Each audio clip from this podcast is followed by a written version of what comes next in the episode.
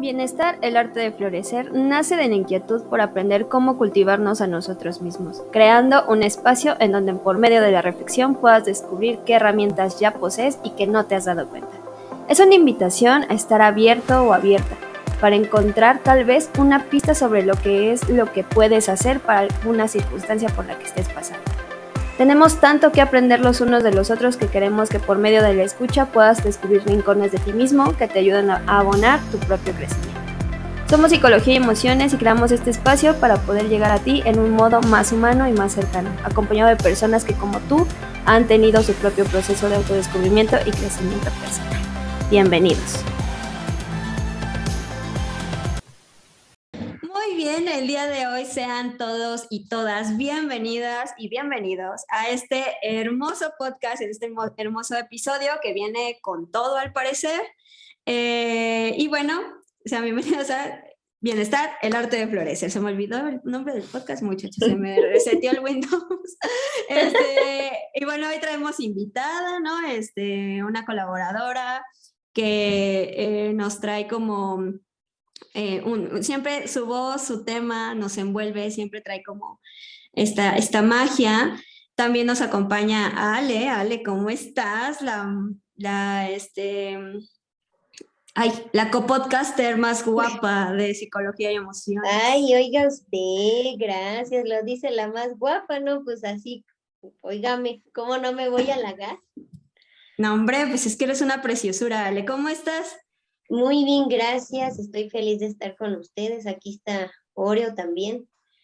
Este, emocionada porque vamos a echar chismecito con Gaby. Ya tenía mucho que no, oígame.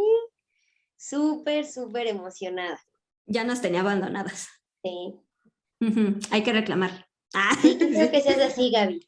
Sí, qué feo. Qué fea persona. y bueno, pues ahora sí ya para presentar, pues Gaby, bienvenida, bienvenida una vez más a un episodio, a este hermoso podcast. ¿Cómo estás? Pues primero agradecidísima de coincidir con ustedes en estas conversaciones siempre. Yo también ya las extrañaba, porque además no nos habíamos visto tampoco, no solo en el podcast, sino no nos hemos visto en persona desde hace ya un tiempecito.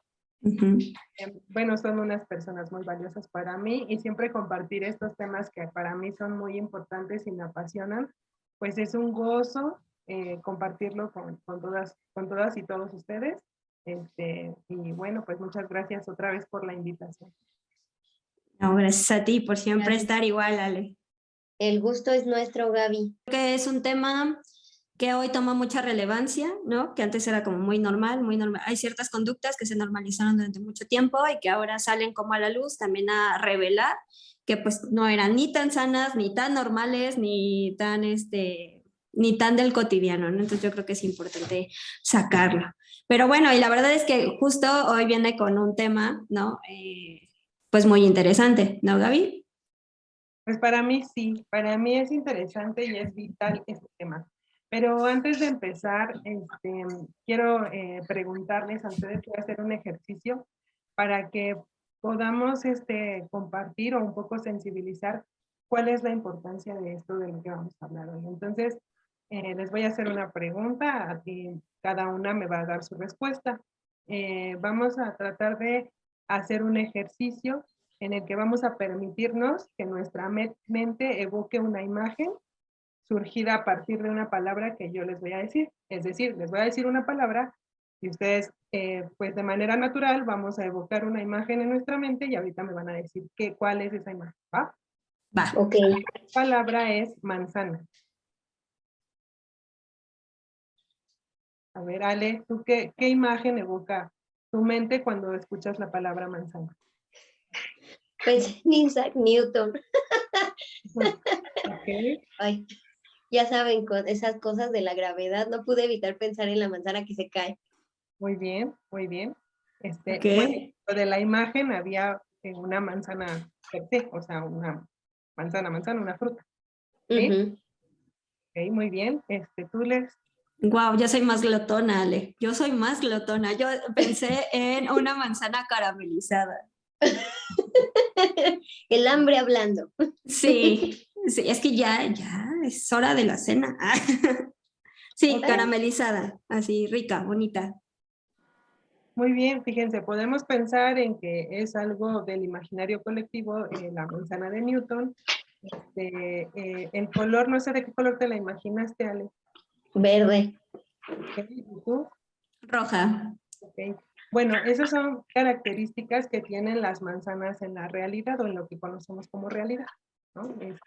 Este, este, tenemos una imagen que puede ser muy similar este, en la mayoría de las personas. Va a haber variaciones como el contexto, como el, el color, el sabor, el tamaño, la forma, pero de manera general eh, conocemos las manzanas y esa es la imagen que tenemos nosotros evocamos. ¿no? Eh, la siguiente palabra que voy a pedirles que evoquen es la palabra amigo o amigo. Okay. Si no quieren decir nombres no pasa nada, pero si les quieren decir está bien, pueden decir como de qué época es la amistad a la que evocaron o qué pensaron. Eh, a ver, Leslie. Ok, yo pensé en mi mejor amigo. Eh, mi mejor amigo lo conozco desde la secundaria eh, y llevamos la amistad hasta hoy en día. O sea, sí nos vemos muy, muy seguido. Ok. Además de todo, es una persona, ¿no? Ok. ¿De Ale? Sí, yo también pensé en una persona en particular, igual este, la conozco desde la secundaria. Y bueno, no nos vemos mucho, pero sí seguimos en contacto. Ok, hay coincidencias en historia de vida, en tiempo, este, hay afinidades y es una persona en particular. Ahora les voy a pedir que piensen en, bueno, que evoquen una imagen sobre la palabra violencia. Ay, qué cambio de chip tan radical. Sí. ok. Mm.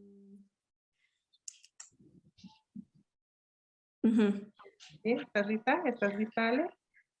Eso creo. Ok. Este, ¿Quieres empezar, Ale? Pues se me vino a la mente más eh, que una acción como colores, como un ambiente, ah, como si viéramos un mural de Siqueiros. Ok. Muy encendidos los colores. Como... Ajá, sí, como con rojo, negro, encendidos, pero al mismo tiempo oscuros y que justo pues como que da esa impresión, ¿no? De a lo mejor de guerra, de, de revolución, de eso. Ok, muy bien, gracias. Este, Leslie. Bueno, a mí sí me vino más una anécdota. Bueno, o sea, se me vino más como una experiencia desde afuera eh, que me dejó pensando mucho sobre ese tema de la violencia, que es como, ya lo había comentado yo en algún momento, que era como esta consultante de 13 años que llega y me dice que vio eh, cómo golpeaban a su prima y que este ella decía, si la familia es quien te debe de amar, ¿por qué te maltrata? No? ¿Por qué te violenta? Eso fue lo que se me vino así automáticamente. Como podemos ver, hay una enorme diferencia entre evocar una imagen sobre una manzana, sobre un amigo. Eso nos dio parámetros más o menos similares entre lo que evocaba una persona y otra. ¿no? Obviamente, pues esto no es un, experimento a gran escala, pero podríamos generalizar para temas de este, de este podcast. Este, y la diferencia tan enorme cuando hablamos de un concepto como es la violencia. Para Ale fue colores, fue guerra, fueron las palabras que recupero. Para Leslie es un acontecimiento, un, este, una, un escenario, una, una, situación muy particular, una experiencia de vida, por no propia, pero sí una experiencia, sí el impacto que genera. De ahí viene la importancia de difundir este, la información sobre lo que es la violencia, porque al ser un concepto, un constructo, eh, algo eh, em, que está influido por el contexto y por muchas situaciones, es que lo hace tan complejo de comprender. Porque a veces, este, hablabas tú de la normalización de muchos actos de violencia que nos llevan a, no mirar que está sucediendo, está la, la manipulación de la violencia, está la violencia presente, este, contaminando. Entonces, este, eh, eso es lo que hace sea tan difícil que, que tomemos acciones para erradicar. Eh, qué papel estamos jugando o qué postura tenemos frente a esta cosa que, sea la, eh, que es la violencia, en particular la violencia de género, que es lo que se está conmemorando, bueno, lo que se está tratando de erradicar en este periodo de los 16 días. Y bueno, para, eh, y entonces, eh, utilizarlo, pero también la postura que vamos a tomar frente y eso es algo que puede costarnos mucho trabajo. Eh, cuando estaba yo preparando el, el tema, eh, empecé a recapitular mi historia eh, frente a la violencia, ¿no? y creo que lo primero que sucedió en mí cuando yo empecé a tener información sobre lo que es la violencia fue el reconocerme como una persona que había violentado a otras personas, ¿no? Y eso es así como, ¿no? ¿Cómo? No se trata de que eres mujer y eres víctima y todo, no. Dale, hable luego, luego. dale, dale, dale. Sí, dije, no manches, la impactación cuando te enteras que tú eres el violentador es como, no, por favor, señor, y yo tratando de evitar la violencia, yo la hago, yo la hago. Sí, así es. ¿Tú te, te pasó algo parecido? ¿Te... O estás en el camino, no pasa nada, todavía no hay una postura, estamos aprendiendo, no pasa nada. Eh, bueno, eh, a mí me ha atravesado la violencia desde yo vivirlo, ¿no? Eh, para mí fue como un shock porque, o sea, sí reconocí mis propias violencias, como sí, sí me... Vaya, cuando yo me di cuenta de, de la violencia, yo la veía muy, o sea, muy fácil desde afuera, ¿no? Era como yo víctima de esa violencia pero cuando, me, cuando empecé a, trabajar como en mí, a trabajar como en este tipo de, de pues sí, de contextos, de, de conceptos, eh, creo que lo que más me impactó fue, em, uno, nombrarlo y dos, saberme que yo también podía nombrar mis violencias. O sea, porque creo que al nombrar cómo yo violentaba, me daba como mayor referencia de cuando yo no me estaba haciendo responsable o cosas así, pero eso ha sido como durante mi proceso. Eh, pero creo que en el proceso lo que más me ha dolido ha sido reconocer que la gente que me quiere o que la gente que quiero, eh, pues hemos tenido un intercambio de, violento, ¿no? O sea, sí, sí, tanto de la forma de amar como la forma de, de apoyar. ¿No? Que aparentemente es como te estoy apoyando, pero no, no, me doy el tiempo de pensar que tal vez en este apoyo te estoy mandando un mensaje violento o te estoy invalidando o en función de, eh, pues sí, o sea, e, este tipo de violencia... Em, pues no se habla, ¿no? Usualmente lo asocias más a golpes, lo asocias más a gritos, lo asocias más como insultos, pero por ejemplo, si este, esto de, ay, cuando yo ayudaba o cuando yo apoyaba o daba un consejo, tal vez ese consejo sí iba cargado de un, de un discurso violento. Creo que eso fue como lo que más me impacta. Y porque además la violencia tiene mucho que ver con el ejercicio del poder. Eh, cuando hay posicionamiento de poder, cuando hay una persona por encima de otro en cualquiera de los aspectos de la vida, los contextos o cualquier situación, eh, eso es una puerta que la violencia puede ocupar, la puede abrir de par en par y meterse de lleno ¿no? en las relaciones. Eh, y generalmente, ahorita que decías el de ayudar, porque eso te pone en ventaja sobre la persona a la que estás ayudando. Y entonces, hacer este ejercicio del reconocimiento de nuestras propias violencias nos permite hacer un uso, digamos, más saludable o menos dañino del poder, este, o, de, sí, del ejercicio del poder, o hacerlo quizá de una manera más responsable.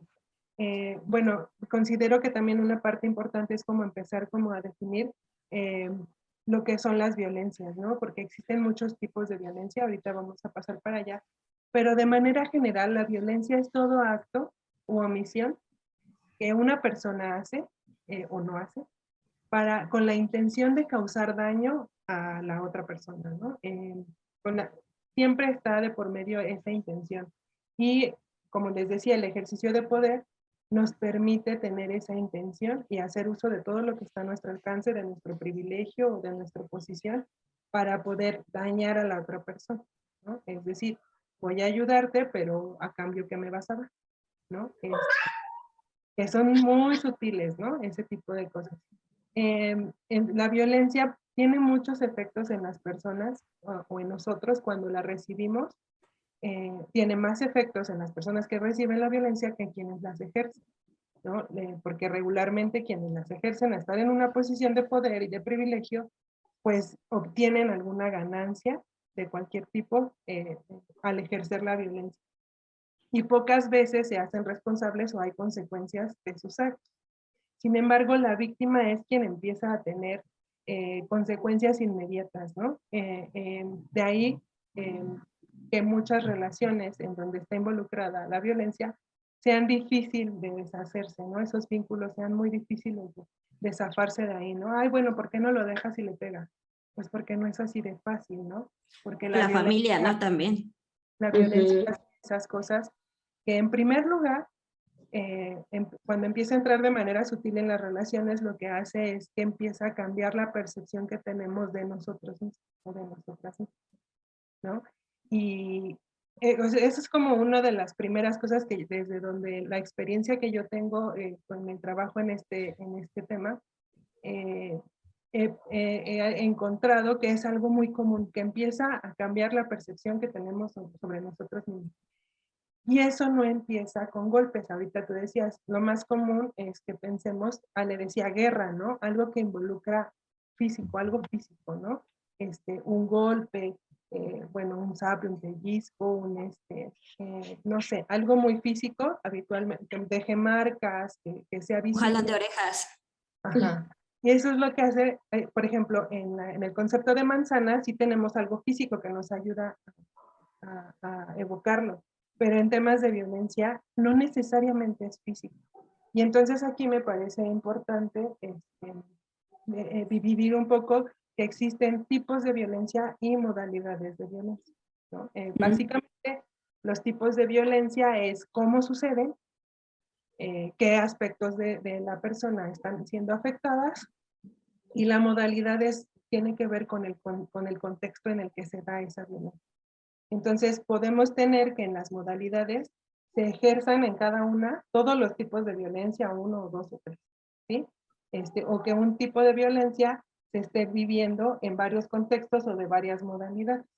Este, eh, bueno, para empezar voy a empezar con los tipos de violencia, es la física, que es muy fácil de ubicar, que tiene que ver con golpes, con maltrato al cuerpo de la persona que está siendo receptora de la violencia. La psicológica o y psicoemocional, que tiene que ver con todo esto, eh, con la, el cambio en la percepción que tenemos de nosotros mismos este, y que los impactos psicológicos o los efectos psicológicos de la violencia son, o sea, desde un me siento triste hasta un diagnóstico de trastorno límite de personalidad, este, un trastorno depresivo mayor, este, em, este, eh, bipolaridad, o sea, puede traer como consecuencia incluso algo considerado como enfermedades mentales. Por eso es la importancia de conocer estos tipos de violencia. Que de repente podrías decir, ay, no, este, pues es genética o está enfermo, lo que sea, sí, pero algo la llevó a ese lugar. Y en muchas historias podemos encontrar que la mano de la violencia se encuentra detrás del diagnóstico de, algún trastorno mental. Em, también está la violencia patrimonial, que tiene que ver con las cosas, con los objetos o, o, o las posesiones que tú tienes. Ejemplo, le, rompió el cuaderno, le rompió el, celular, este, le robó sus cosas, este, le escondió los zapatos, este, con todo este, o sea, cosas que afectan tu patrimonio, ¿no? Las cosas que son eh, la violencia económica, que está condicionado el darte dinero a que hagas lo que esa persona quiere que hagas, este, o que no se te paga lo que estás trabajando, o que se te cobra de más, este, porque, bueno, en específico ahorita que estamos hablando de la violencia de género, por ser mujer, tú pagas más, este, o, o como tú no pagaste, yo decido todo, este, ese tipo de cosas. Eh, la violencia sexual, que podemos ir en cualquiera del, cualquier actividad del espectro de las agresiones sexuales, desde el acoso hasta la violación, ¿no? Entonces, este, eh, pasando por el, abuso y todo lo que está en el, espectro, en el espectro de las agresiones sexuales. Y por ahí también existe eh, la violencia política, que tiene que ver con que se les obliga a las mujeres a participar en actos políticos de los cuales no quieren ser parte, ¿no? ya sea como actora o como simpatizante. Este, esos son los tipos. Eh, y las modalidades se este, puede dar dentro de la familia, se puede dar dentro del trabajo, la escuela, se puede dar este, dentro de las instituciones, eh, por ejemplo, eh, bueno, ah, me faltó una que es la violencia obstétrica, que tiene que ver con los derechos reproductivos de la salud de la mujer.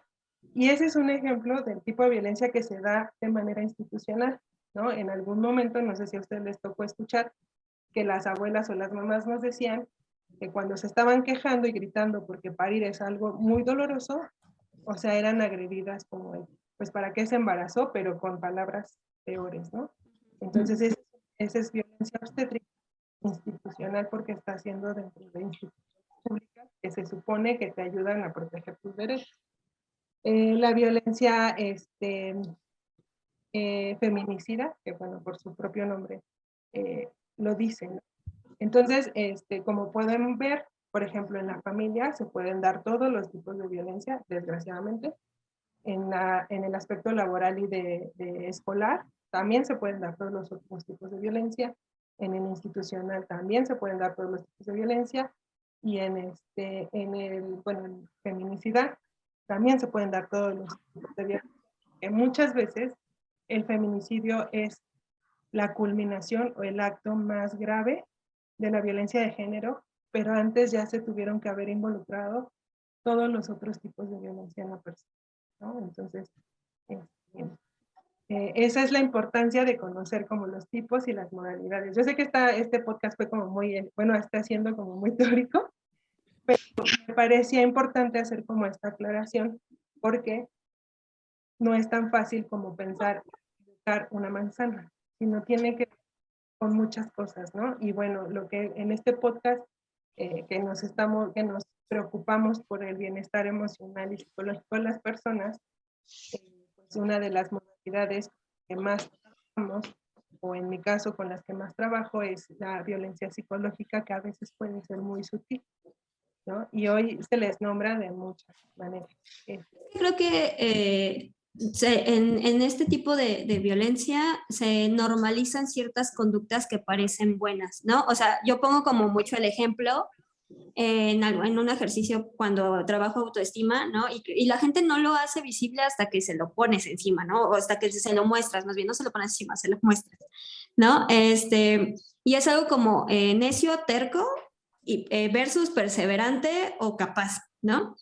Que era como muchas veces las connotaciones que parecieran eh, em, positivas o buenas esconden o, denotan más bien eh, esta parte de, pues sí, agresiva, ¿no? Tal cual, agresiva. Eh, ¿Cómo lo pongo en, este, en el, en el ejercicio del abecedario? Es como decir, a ver, se, les pide, ¿no?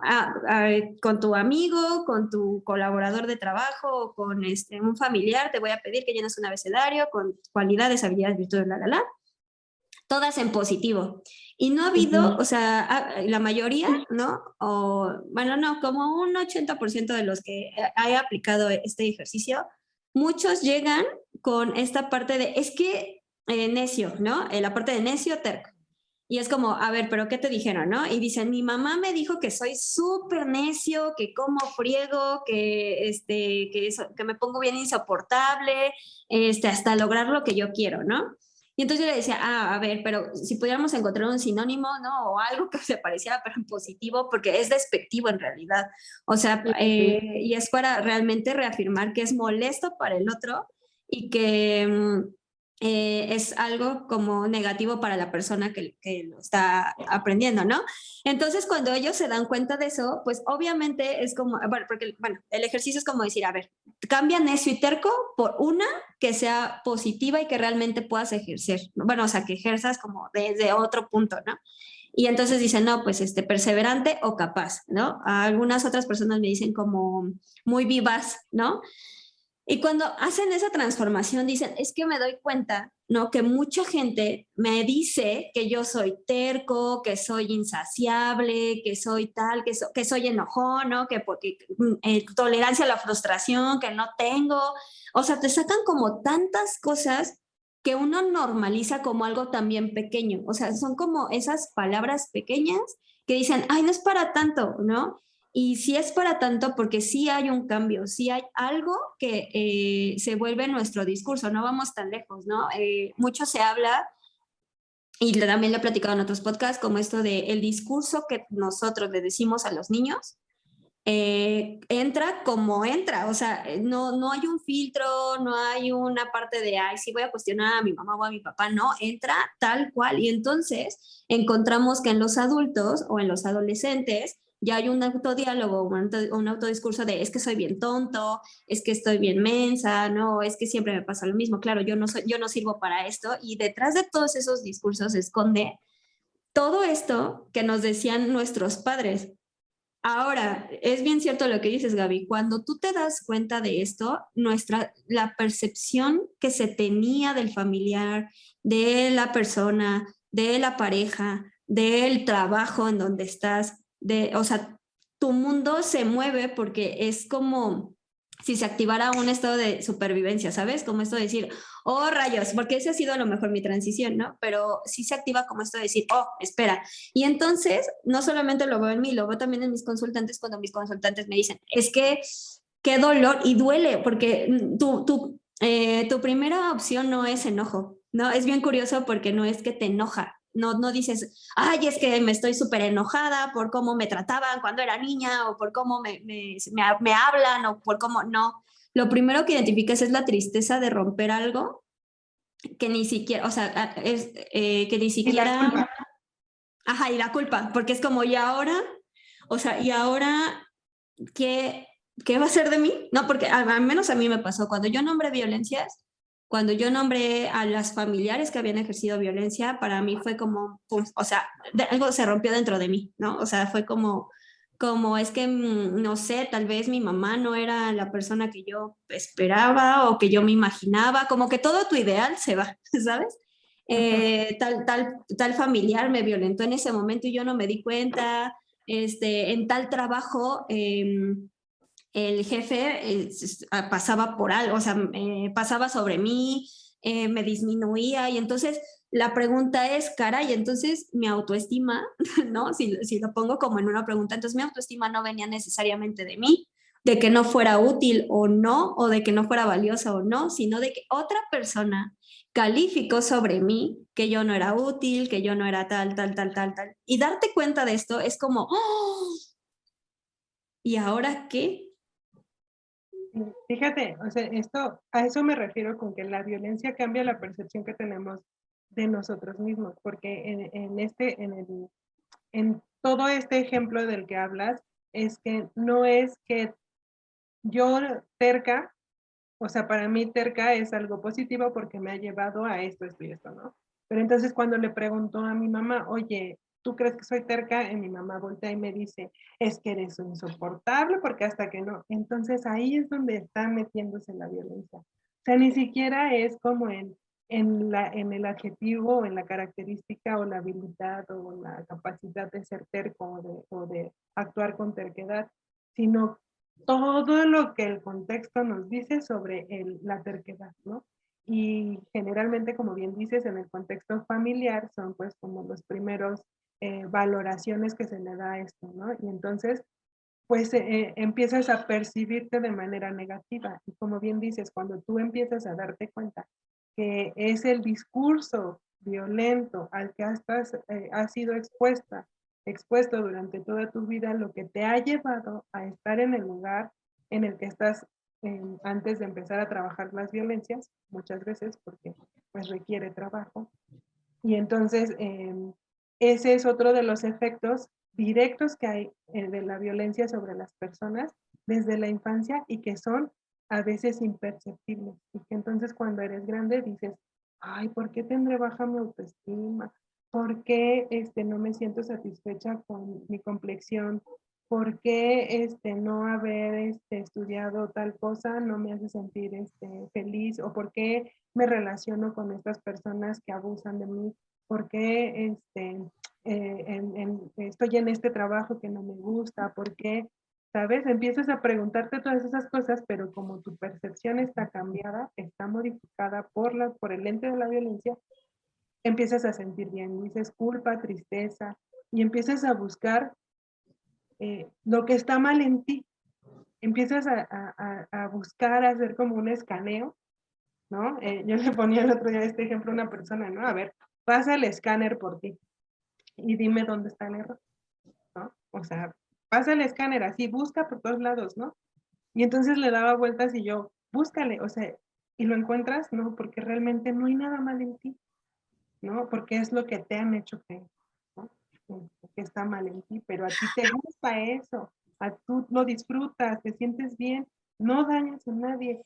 O sea, el problema está en que a la otra persona no le parece que tú seas como eres y eso es asunto de la otra persona. Y entonces ahí está permeado ese discurso de violencia que pasa sin que nos damos cuenta. Sí, claro, eh, y, y ya le así de no, sí está, sí está. Es que me acordé de cosas. Viste tu vida pasar, ¿no? Sí, yo estaba aquí en flashback, la verdad. Eh, y sí, ajá. Fíjense. Cuando trabajaba de vendedora, ¿no? Cuando empecé como mi, mi vida laboral, este, pues yo iba presentable, ¿no? O sea, iba aseada, el cabello lo más arreglado que se puede, porque lo tengo todo esponjado siempre. Este, si acaso me pintaba las pestañas y crema para labios, sin color ni siquiera. Y la verdad es que mi jefe inmediata nunca me decía nada, era como de, ok, pues está aseada, se ve presentable, ¿no? Y la persona de recursos humanos que iba a visitar las tiendas, me acuerdo que siempre me decía, es que ¿por qué no te maquillas? No te ves bien, no estás presentable, ¿qué van a decir de ti los clientes? ¿Qué van a decir de la imagen de la tienda? Mira, fulana, ella se ve bien, siempre está con el cabello lacio, siempre viene súper maquillada, siempre no sé qué, y yo era como de, oh rayos, sí tiene razón, tiene razón. Llegó un punto en el que cuando me decían que llegaba esta persona a la tienda, a mí me sangraba la nariz del estrés que me causaba, era como de, ay, no puede ser, ¿por qué a mí? ¿Por qué a mí? Y ¿Ahora qué me va a decir? Sí, ¿por qué vino cuando yo estoy aquí? ¿Por qué, señor? Entonces llegó un punto en el que yo pensé, ay, no, si tuviera el cabello lacio seguramente sería más bonita. Ay, ¿por qué no se me ven los ojos de cierta forma? Ay, me veo horrible sin maquillaje. Ay, no sé qué. Entonces, era un estrés muy cañón. Y fíjate, ella siempre me decía, es que te lo digo para que mejores, es que te lo digo porque eres buena, es que te lo digo porque era como de, ah, sí, sí, sí, sí. Y no, no. Entonces, justo de eso me estaba acordando que yo dije, ¿a qué, a qué grado llegó? Que me sangraba la nariz. Y no era coincidencia, porque cada vez, a mí normalmente no me sangra la nariz. Cuando llegaba ella, me sangraba la nariz. O después de que hablaba con ella, me sangraba la nariz. O sea, la presión que, que se sentía, tan solo saber que iba, ¿no? Fíjate que ahorita que, que, te escucho, recuerdo así, me acaba de pasar, ¿no? Hace ¿qué? Tres semanas, cuatro semanas. Tuvimos un, eh, me invitaron a un, a una plática, bueno, como una plática taller de empoderamiento femenino para emprendedoras, ¿no? Y, y el, o sea, los ponentes decían como el empoderamiento, pues, este, tiene que ver también con la vulnerabilidad y la, la, la, ¿no? Entonces, nos decía, las invito a que saquen como esta parte vulnerable. Eh, era una chica en la que daba la ponencia, dice, y háblenme de cómo han vivido eh, socialmente, eh, pues su ser mujer dentro de los negocios, ¿no? Y, yo nada más de escuchar, o sea, así de escuchar, todas, todas, todas, todas, sin excepción, habían pasado por esta situación de, si tenían dos socios, había una chica que tenía dos socios, dos socios, ¿no? Eh, en su empresa y de hecho la empresa es de ella, ¿no? Pero se asoció con dos chavos. Y entonces eh, eh, ella decía, a mí lo que me, da, eh, me, da en la torre, ¿no? Tanto emocionalmente como psicológicamente, como pues a, veces hasta en, en, la forma, en mi calidad de vida, es que todo mundo piensa que yo soy socia porque me metí con estos dos chicos, ¿no? O sea, que a los dos a, la par, ¿no? Y dice, yo no sé cómo lidiar con eso. O sea, yo no sé cómo lidiar con esto de, de que ellos, eh, la gente piensa que yo estoy ahí por ellos, ¿no? Eh, otra chica decía esto de, es que yo decidí emprender, pero el emprendimiento es una situación, una, una vivencia sola, en solitario, porque mm, este, mi familia no me apoya. O sea, mi familia dice que soy una ridícula porque este, el, emprender no es para mujeres. O sea, el eh, porque ya estaba emprendiendo en sistemas. Me pasó lo de Lolita ya. Este, eh, estaba emprendiendo en sistemas y decía, no, los sistemas son para hombres, ¿no? Y, y, así se fue llenando como el podio de un buen de experiencias que tú dices, wow, o sea, y de ahí se preguntan por qué las mujeres nos cuesta tanto trabajo salir Ahora, esa misma semana, o sea, pareciera que el, universo, Mercurio retrógrado, se, se puso en, su, en su lugar. Y llega una consultante a decirme, es que adivina que estoy bien enojada porque mi esposo me está diciendo que, que porque ella tiene un emprendimiento de esencias, jabones, algo bien bonito, de hecho estaba, estaba trabajando como en, en, eso, ¿no? En el síndrome de la impostora y así. Y su marido llega y le dice, a ver, ¿cuánto gastaste? Y ya le dice la cantidad y el esposo le dice, eh, eh, yo te pago todo eso, todo lo que gastaste te lo pago, pero deja de hacerlo porque tus hijos qué, ¿no? ¿Tus hijos dónde? Y entonces ella se quedó así de, pero ¿por qué? Cuando el esposo en alguna ocasión mencionó que quería que ella emprendiera y que él le iba a poner su, su emprendimiento, ¿no? Claramente ahí ya hay un buen de signos porque era como tener el poder sobre ella, darle el dinero, la parte económica y cosas así, pero que incluso hasta uno a veces no, no lo ve, ¿no? Entonces justo creo que eh, parecieran actos de bondad, porque muchas veces se esconden ahí, ¿no? Como esto de, ay, qué padre, me está apoyando en mi emprendimiento, ay, sí, me está este, dando el dinero para poner mi, mi, negocio, ¿no? O, ay, es que me compró tal cosa, cuando a veces debajo de eso se esconde como esta parte de, pero yo te lo compré, pero sin mí no hubieras hecho nada, eh, todo me lo debes a mí. Entonces, e, eso, esas son como eh, las violencias o, ajá, esas son las violencias que casi tampoco se hablan, ¿no? Fíjate que ahorita de lo que hablaban, bueno, me hicieron pensar en dos cosas. En el, uno es eh, la chica que creen que su empresa eh, es socia de la empresa porque se metió con dos socios. Eso es violencia sexual. Y entonces, ¿cómo? ¿Cómo? Si no la tocaron, si no, este, no, pero se están metiendo con su sexualidad. Y la está objetando, ¿no? Ajá, entonces, este, eh, la otra que decías, ay, Ale dijo algo, un ejemplo que me gustó mucho, me gustaría retomar en donde dijo, este, que me alaciara el pelo porque mi cabello es como muy esponjado, ¿no? Y entonces, el que esté esponjado no es presentable, ¿no? Y eso trae un discurso milenario de racismo y de blanquitud así, violento, extremo full. ¿No? O sea, porque un cabello lacio es más presentable que un cabello esponjado o rizado, ¿no? O sea, entonces, este, eh, como esos discursos que vienen históricamente, entonces ah, siguen permeando en nuestra percepción sobre nosotras mismas, ¿no? Este, el de que solo una mujer a través del sexo puede obtener o puede tener acceso a ciertos lugares de privilegio, de poder, el cómo, este, el cómo el romantizar este, las relaciones de pareja, de, ay, como me ama, me está, le está invirtiendo a mi negocio, ¿no? Entonces, eh, todos esos discursos están permeados por la violencia, pero pocas veces nos detenemos a mirarlos, ¿no? Y, y, vuelvo al tema, y si no tenemos la información todavía es más difícil acercarse o identificarlos. Ahora yo tengo, ella, esa fue mi principal duda, cuando, porque fue el proceso, ¿no? De darme cuenta de qué eran las violencias, ¿no? De darme cuenta, de nombrarlas, de identificar qué sentía con respecto a eso, después poner límites, ¿no? Y cosas así.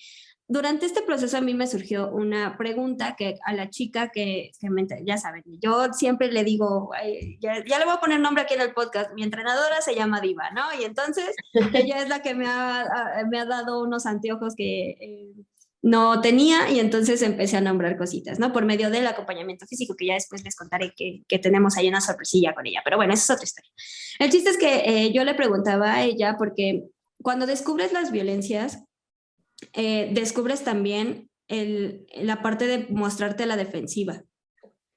Porque es un paso en donde es, a mí me pasó mucho que era como, eso es violencia, eso es violencia, eso es violencia. Y empecé a nombrar muchísimas violencias que para mí eran normales, pero que no, no o sea, que de alguna forma pues no estaba, o sea, o sea sí eran violencias, Em, pero no sabía yo cómo pararlas, ¿no? O cómo eh, poner límites, o si el límite tenía que ser igual demasiado violento, o sea, responder con violencia, ¿no? Y ahí es otra historia porque era como, a ver, yo, yo quién soy cuando alguien me agrede, yo quién soy cuando alguien atenta contra mí, yo, quién soy cuando alguien me lastima, yo quién soy, ¿no? Cuando esto, ¿quién soy yo? ¿no? Y yo me acercaba a ella y le decía, es que yo estoy muy enojada, porque eso fue después, ¿no? De identificar y así, ya después me enojé y dije, no, es que no se vale, o sea, ¿por qué, por qué tendría que ser así tal persona? ¿O por qué me tenía que hacer esto? ¿O por qué tenía que suceder este tipo de cosas, ¿no? Y entonces eh, empecé a estar como, ¿no? Como de a la defensiva, ya sacaba yo uñas, ¿no? Y cada persona que me decía como algo que eh, me, la, o sea, bueno, que sí me violentaba, era como, oye, ¿qué te pasa? No, bájale dos rayitas, así, ¿no? Pero en ese inter, pues también yo era violenta, ¿no? Porque de alguna forma yo sí quería lastimar. Eh, Exactamente, eso, también fue recíproco, ¿no? Porque hasta eso eh, sí, sí reconozco que también eh, yo sí me, yo sí agredía en respuesta porque yo sí quería lastimar. O sea, yo sí era como, sí, sí, o sea, ahí fue donde identifiqué. Y entonces me surgió la pregunta, ya después de todo este letanía me surgió la pregunta. Y yo le pregunté a esta diva, oye, es que eh, pues me doy cuenta que empiezo como a, o sea, a defenderme, bueno, no defenderme, a violentar en respuesta de la violencia. Entonces, ¿cómo es el transcurso de defenderme? ¿Cómo se supone que uno acciona en defensa? Y entonces, esa es la explicación que ella me da. Me gustaría saber ustedes qué responderían. Como esto de, ella me dice, Diva me, me comenta, mira, eh, eh, em, el defenderte implica poner límites. Y esos límites tienen que ver con la manera o el contexto, más o menos así, ¿eh? Lo estoy medio parafraseando porque ya no me acuerdo tanto. Pero si era como esto, es como poner límites y si ese límite no es respetado, eh, tienes que defenderte como tenga que defenderse porque quien se, lo que implica es tu vida. Por ejemplo, y me, me agarraba de aquí, ¿no? Y me decía, es como si yo te hiciera, hey, hey, hey, ¿no? Y tú me dices, hey, basta, déjame, o sea, ya no te, no te voy a permitir que me sigas pegando, ¿no? Que me sigas picando porque me duele, deja de hacerlo, ¿no? Y entonces la otra persona dice, ah, ya, ¿qué tanto es tantito, no? Y entonces te sigue pegando, ¿no? Eh, te sigue picando. Y entonces como, oye, ya te había dicho que no me hicieras eso, ¿no? Deja de hacerlo. Y entonces así como, te pones muy loca y no es para tanto. Y entonces empieza otra vez y, y ya es cuando tú respondes como con el golpe, ¿no? Así decir, hey, y ni siquiera lo, lo, agarras la bronca, ¿no? Ni siquiera es como que sigas eh, el discurso en donde lo golpeas y cosas así, sino que me decía, nada más le, le, pones la mano y es como, hey, ya basta, yo también me sé defender, ¿no? Déjame en paz. y ahí es cuando la persona acciona como, ves, es que tú también eres violenta. O sea, se confunde mucho las acciones que uno emplea en función de defenderse para sobrevivir o de defenderse simplemente para decir, basta, o sea, ya, ¿no? Entonces, en este caso, Gaby, eh, o usted, y también Ale, o sea, ustedes, ¿cómo, cómo lo viven, cómo lo ven, cómo, cómo se supondría entonces que una tendría que defenderse? Mira, desde el, lugar donde yo me encuentro, creo que no hay como una forma universal, porque eh, todos nuestros procesos son diferentes y llegan en diferentes momentos, además de que nuestra historia de contacto con la violencia es diferente en todas las personas. ¿no? Eh, te puedo compartir un poco de cómo ha sido mi proceso y así es como me funcionó a mí o me funciona a mí, ¿no? Este, una, eh, yo les decía que cuando yo empecé a, mirar la violencia, eh, yo me preguntaba, ¿no? y empecé desde un discurso muy misógino y muy patriarcal, eh, con una contestación muy común de las mujeres también violentas. Porque detrás de las mujeres también violentas eh, era más fácil decir eso, que es atacar, en lugar de asumirme como una mujer que violenta. ¿No? Era más fácil decir todas, ¿no? O hay mujeres que lo hacen, ¿no? Entonces, eh, poco a poco, eh, eh, el abordar, el estudiar, el, investigar, el, dialogar con otras personas, tener conversaciones, me llevó a, a, darme cuenta de que yo era una mujer, que no era que todas las mujeres o que también las mujeres violentaban, sino que yo como mujer también estaba ejerciendo violencia. Y que entonces esa, muchas veces es más fácil, bueno, y ni tanto, ¿eh? pero eh, mirarse como víctima. Bueno, de hecho, creo ahora que lo pienso, es más fácil identificarlos como agresoras que como víctimas. Eh, porque el proceso mental que implica eh, reconocerte como, a mí incluso no me gusta la palabra, como receptora de violencia, es un proceso más complejo. Este es, es, que justamente es lo que yo te iba a decir, o sea, para mí fue al revés, para mí al darme cuenta de mis violencias fue a partir de darme cuenta en los momentos en donde yo me victimizo. O sea, para mí fue al revés. Es que, es que aquí es otro podcast, Leslie. sí, el sobre el hacernos la víctima o ser víctimas. Son cosas diferentes. Esas son cosas completamente diferentes. Y de manera personal, también he acompañado mujeres este, y niñas y adolescentes en situaciones en donde han sido receptores de violencia y algo que he encontrado en común es que asumirte como una persona violentada, una persona víctima de violencia, requiere muchísimo valor, requiere transitar por la culpa, la tristeza, el enojo, requiere reconocer tu propia vulnerabilidad, requiere este, deshacerte completamente de la culpa, porque la culpa se te pega como chicle y es muy difícil que, que nos lo quitemos. Entonces, este, en mi proceso personal, hacer esta distinción entre hacerme la víctima como víctima de algún tipo de violencia, eh, ha sido uno de los últimos este, eh, escaloncitos que he pisado, ¿no? Este, porque me resisto a, reconocerme como víctima y estoy trabajando por ser sobreviviente. Eh, pero bueno, te digo, ese es otro podcast, ¿no? Entonces, este, en, mi, en, mi, en mi experiencia fue más fue primero señalar que había otras mujeres para poder reconocerme como una mujer que había ejercido violencia, ¿no? Y entonces, eh, eh, por este proceso en el, en hacer ejercicios de empatía todo el tiempo, pues, que cuando yo digo esto, ¿cómo lo está recibiendo la otra persona? Cuando yo hago esto, ¿qué efectos está teniendo en otra persona? O sea, no en mí, sino en otra persona, ¿no? Entonces, eh, el darte cuenta que a veces no lo haces porque quieres dañar, porque está normalizado. ¿no? Entonces, este, eh, el este de, oye, me, lastimas, no hacer nada para cambiar ese me lastimas, o sea, ya no, o sea, ya no hay justificación, ya sabes que eso le está lastimando a la persona. Por ignorancia, por accidente, dañar, cuando ya lo estás sabiendo ahí es donde está el super problema, ¿no? Eh, eh, la verdad para mí el proceso de informarme ha sido vital eh, a través que, que, muchos feminismos han atravesado mi vida y han, han, han formado parte de estas reflexiones que he llegado sobre cómo me relaciono con las personas y entonces tomar la decisión de poner límites ah, de maneras no violentas fue el siguiente paso. cuando este, pueden ser personas que ejercen. Y ha sido una de las cosas más difíciles y más dolorosas porque a veces cuesta eh, relaciones que son muy, muy importantes para ti. Esa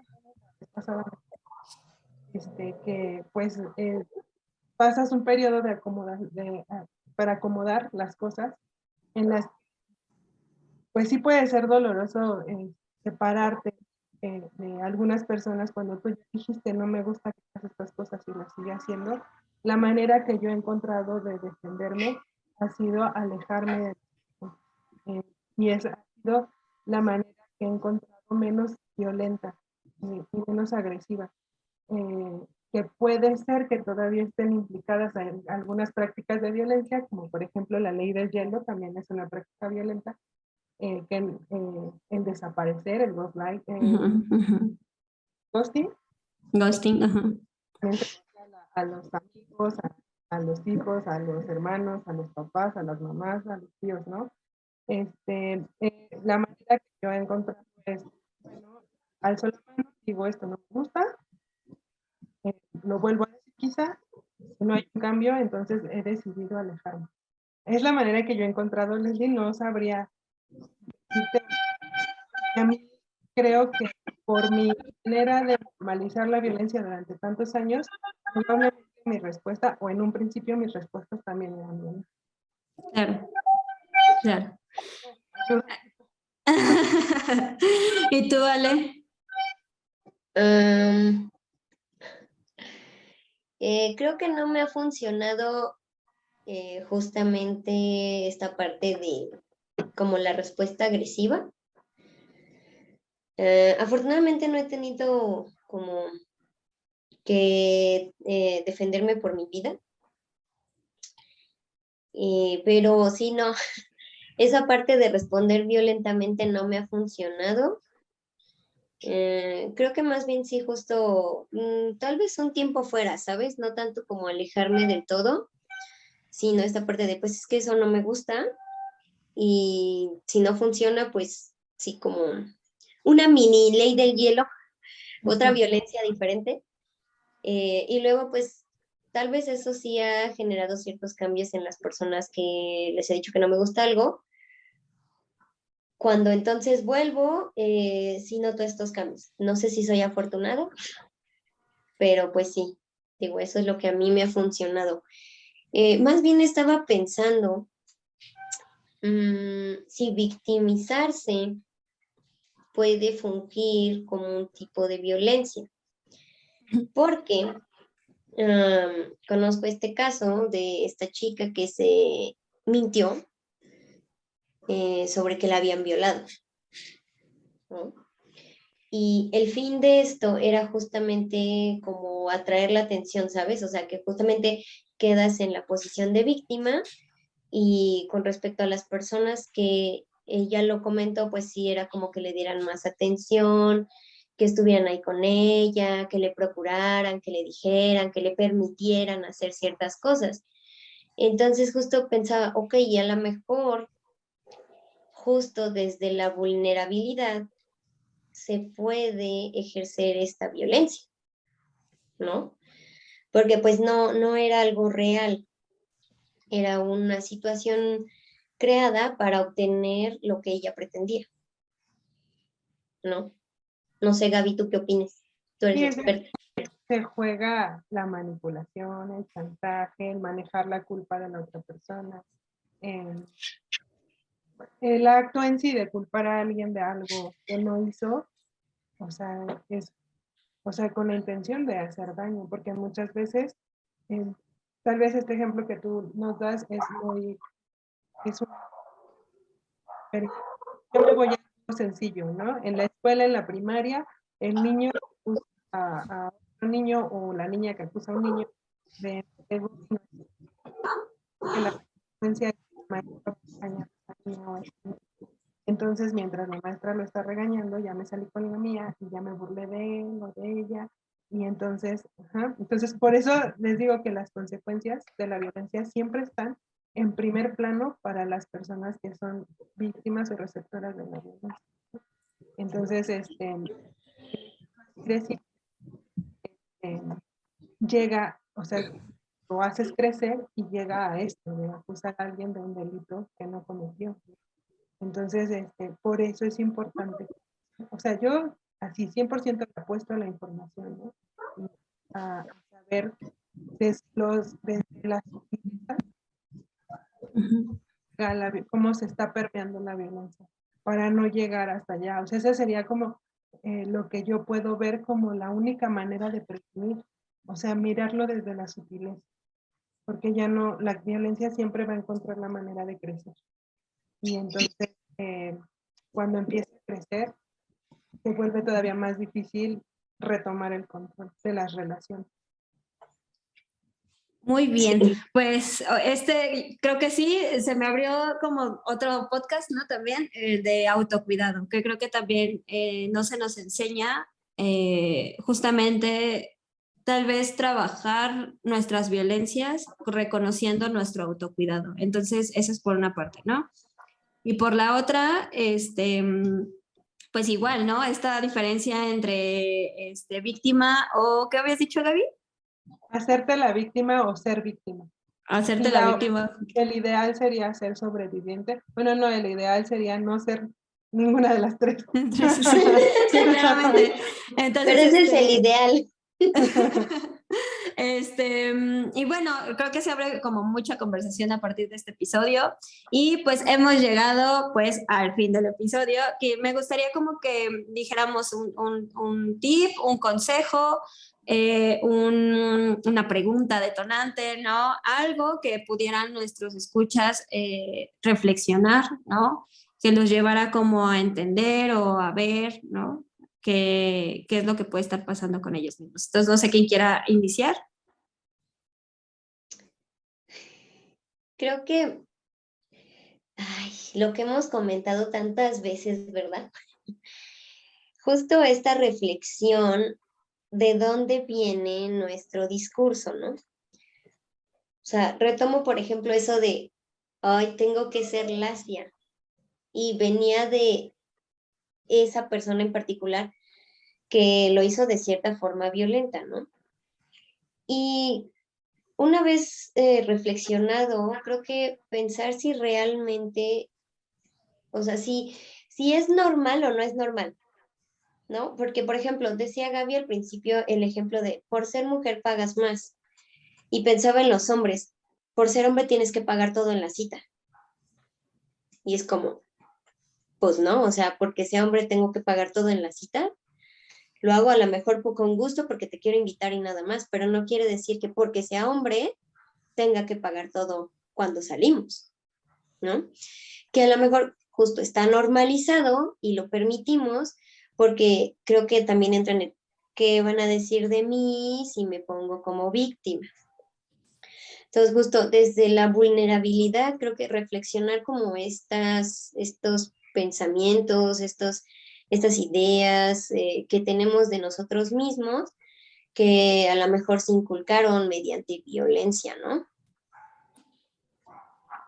Mm. Creo que di muchas vueltas al asunto.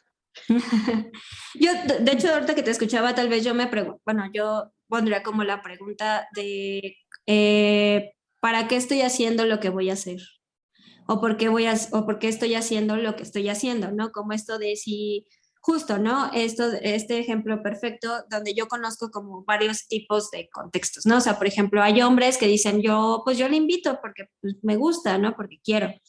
Pero hay hombres que dicen, yo invito porque quiero algo de ti, ¿no? o, esta parte, o esta parte de, bueno, te doy tu lugar 50 y 50 y entonces la mujer es como, no, yo no quiero el 50-50, págalo tú. ¿Quieres algo? Págalo tú. ¿Sabes? O sea, como que mucho, mucho refiere como el contexto. Entonces yo creo que la, la, pregunta que yo pondría como para identificar también, pues, qué pasa con nosotros, porque en realidad es más de nosotros eh, que, que, hacemos los actos que del otro, ¿no? Que el otro ya tendrá su responsabilidad, pero es como algo que va, eh, como decir... que te interrumpa, Les, más bien la responsabilidad de la violencia es de quien la ejerce. Ándale, sí. No, no, no, se trata de nosotras, de nosotros, de ellos, de no. La responsabilidad de la violencia es de quien la ejerce. Quien decide actuar de manera violenta es responsable de todo el desastre que se haga con eso que, con esa manera en que violentó a la otra persona. Sí, que justo, creo que es como lo que quería decir, que no sabía cómo decirlo, pero sí, justo, porque también se involucra la responsabilidad afectiva, ¿no? También saber que nuestras acciones van a generar una consecuencia que, de la cual nos tenemos que hacer responsables, ¿no? Entonces yo pondría como esas dos preguntas del por qué lo estoy haciendo, para qué lo estoy haciendo, para qué lo haría o por qué lo haría. Eh, y yo creo que ahí también nos empezaríamos a conocer desde otro punto, punto de vista. Entonces, pues para finalizar, Gaby, bueno, yo quiero este, repetir algo que ya había dicho porque ha sido útil para personas con las que he conversado. Me lo han regresado así, entonces este, eh, recuerda que la violencia, bueno, que uno de los efectos de la violencia es que cambia la percepción que tienes de ti mismo. Y entonces la pregunta sería, a través de las violencias que has experimentado o a través de estos discursos de violencia ha cambiado tu percepción de ti? Y si la respuesta es sí. hay que empezar a tomar acción. Espero que la información que hemos vertido en este, en, este espacio, eh, pues haya lleve, o lleve a las personas que nos ven, que nos escuchan, eh, a reflexionar sobre cómo, cómo nos relacionamos y que, que esta información sea útil para poder hacer esa prevención. Eh, como dicen, ¿no? Vamos a empezar a barrer la casa para nosotros empezar a trabajar sobre las violencias, hacernos responsables de las violencias que podemos ejercer, pero también el que nos lleve a no permitir que alguien más nos violente. Perfecto. Pues muy bien, eh, pues ya hemos llegado al fin de este episodio que la verdad creo que mueve muchísimas cosas, que creo que también plantea otras, que nos abre la puerta a reflexionar otras tantas más y a ponerle nombre también a ciertas cosas que tal vez no nos estábamos dando cuenta. Entonces, pues muchas gracias Gaby, Ale, eh, siempre es un placer estar con ustedes, eh, siempre es un placer grabar, siempre es un placer platicar con, con ambas.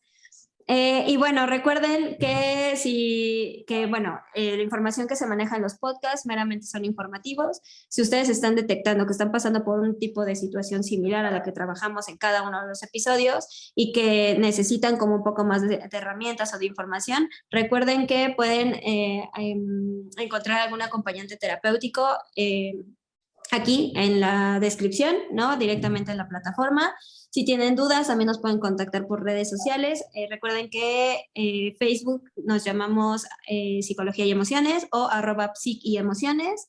En Instagram es arroba psic y emociones. En, Google nos pueden encontrar como www.psicología y emociones eh, no, y si conocen a alguien que está pasando por una situación similar, no duden en compartir esta información. Y pues se vienen cositas muy bonitas, ya se va a acabar el año, también este, vamos a estar ahí dándoles mucho, mucha mayor información. Entonces, eh, a todos los que nos escucharon, que pasen una excelente mañana, tarde o noche, dependiendo del horario en el que nos estén eh, escuchando o viendo. ¿Vale? Pues chicas, muchas gracias.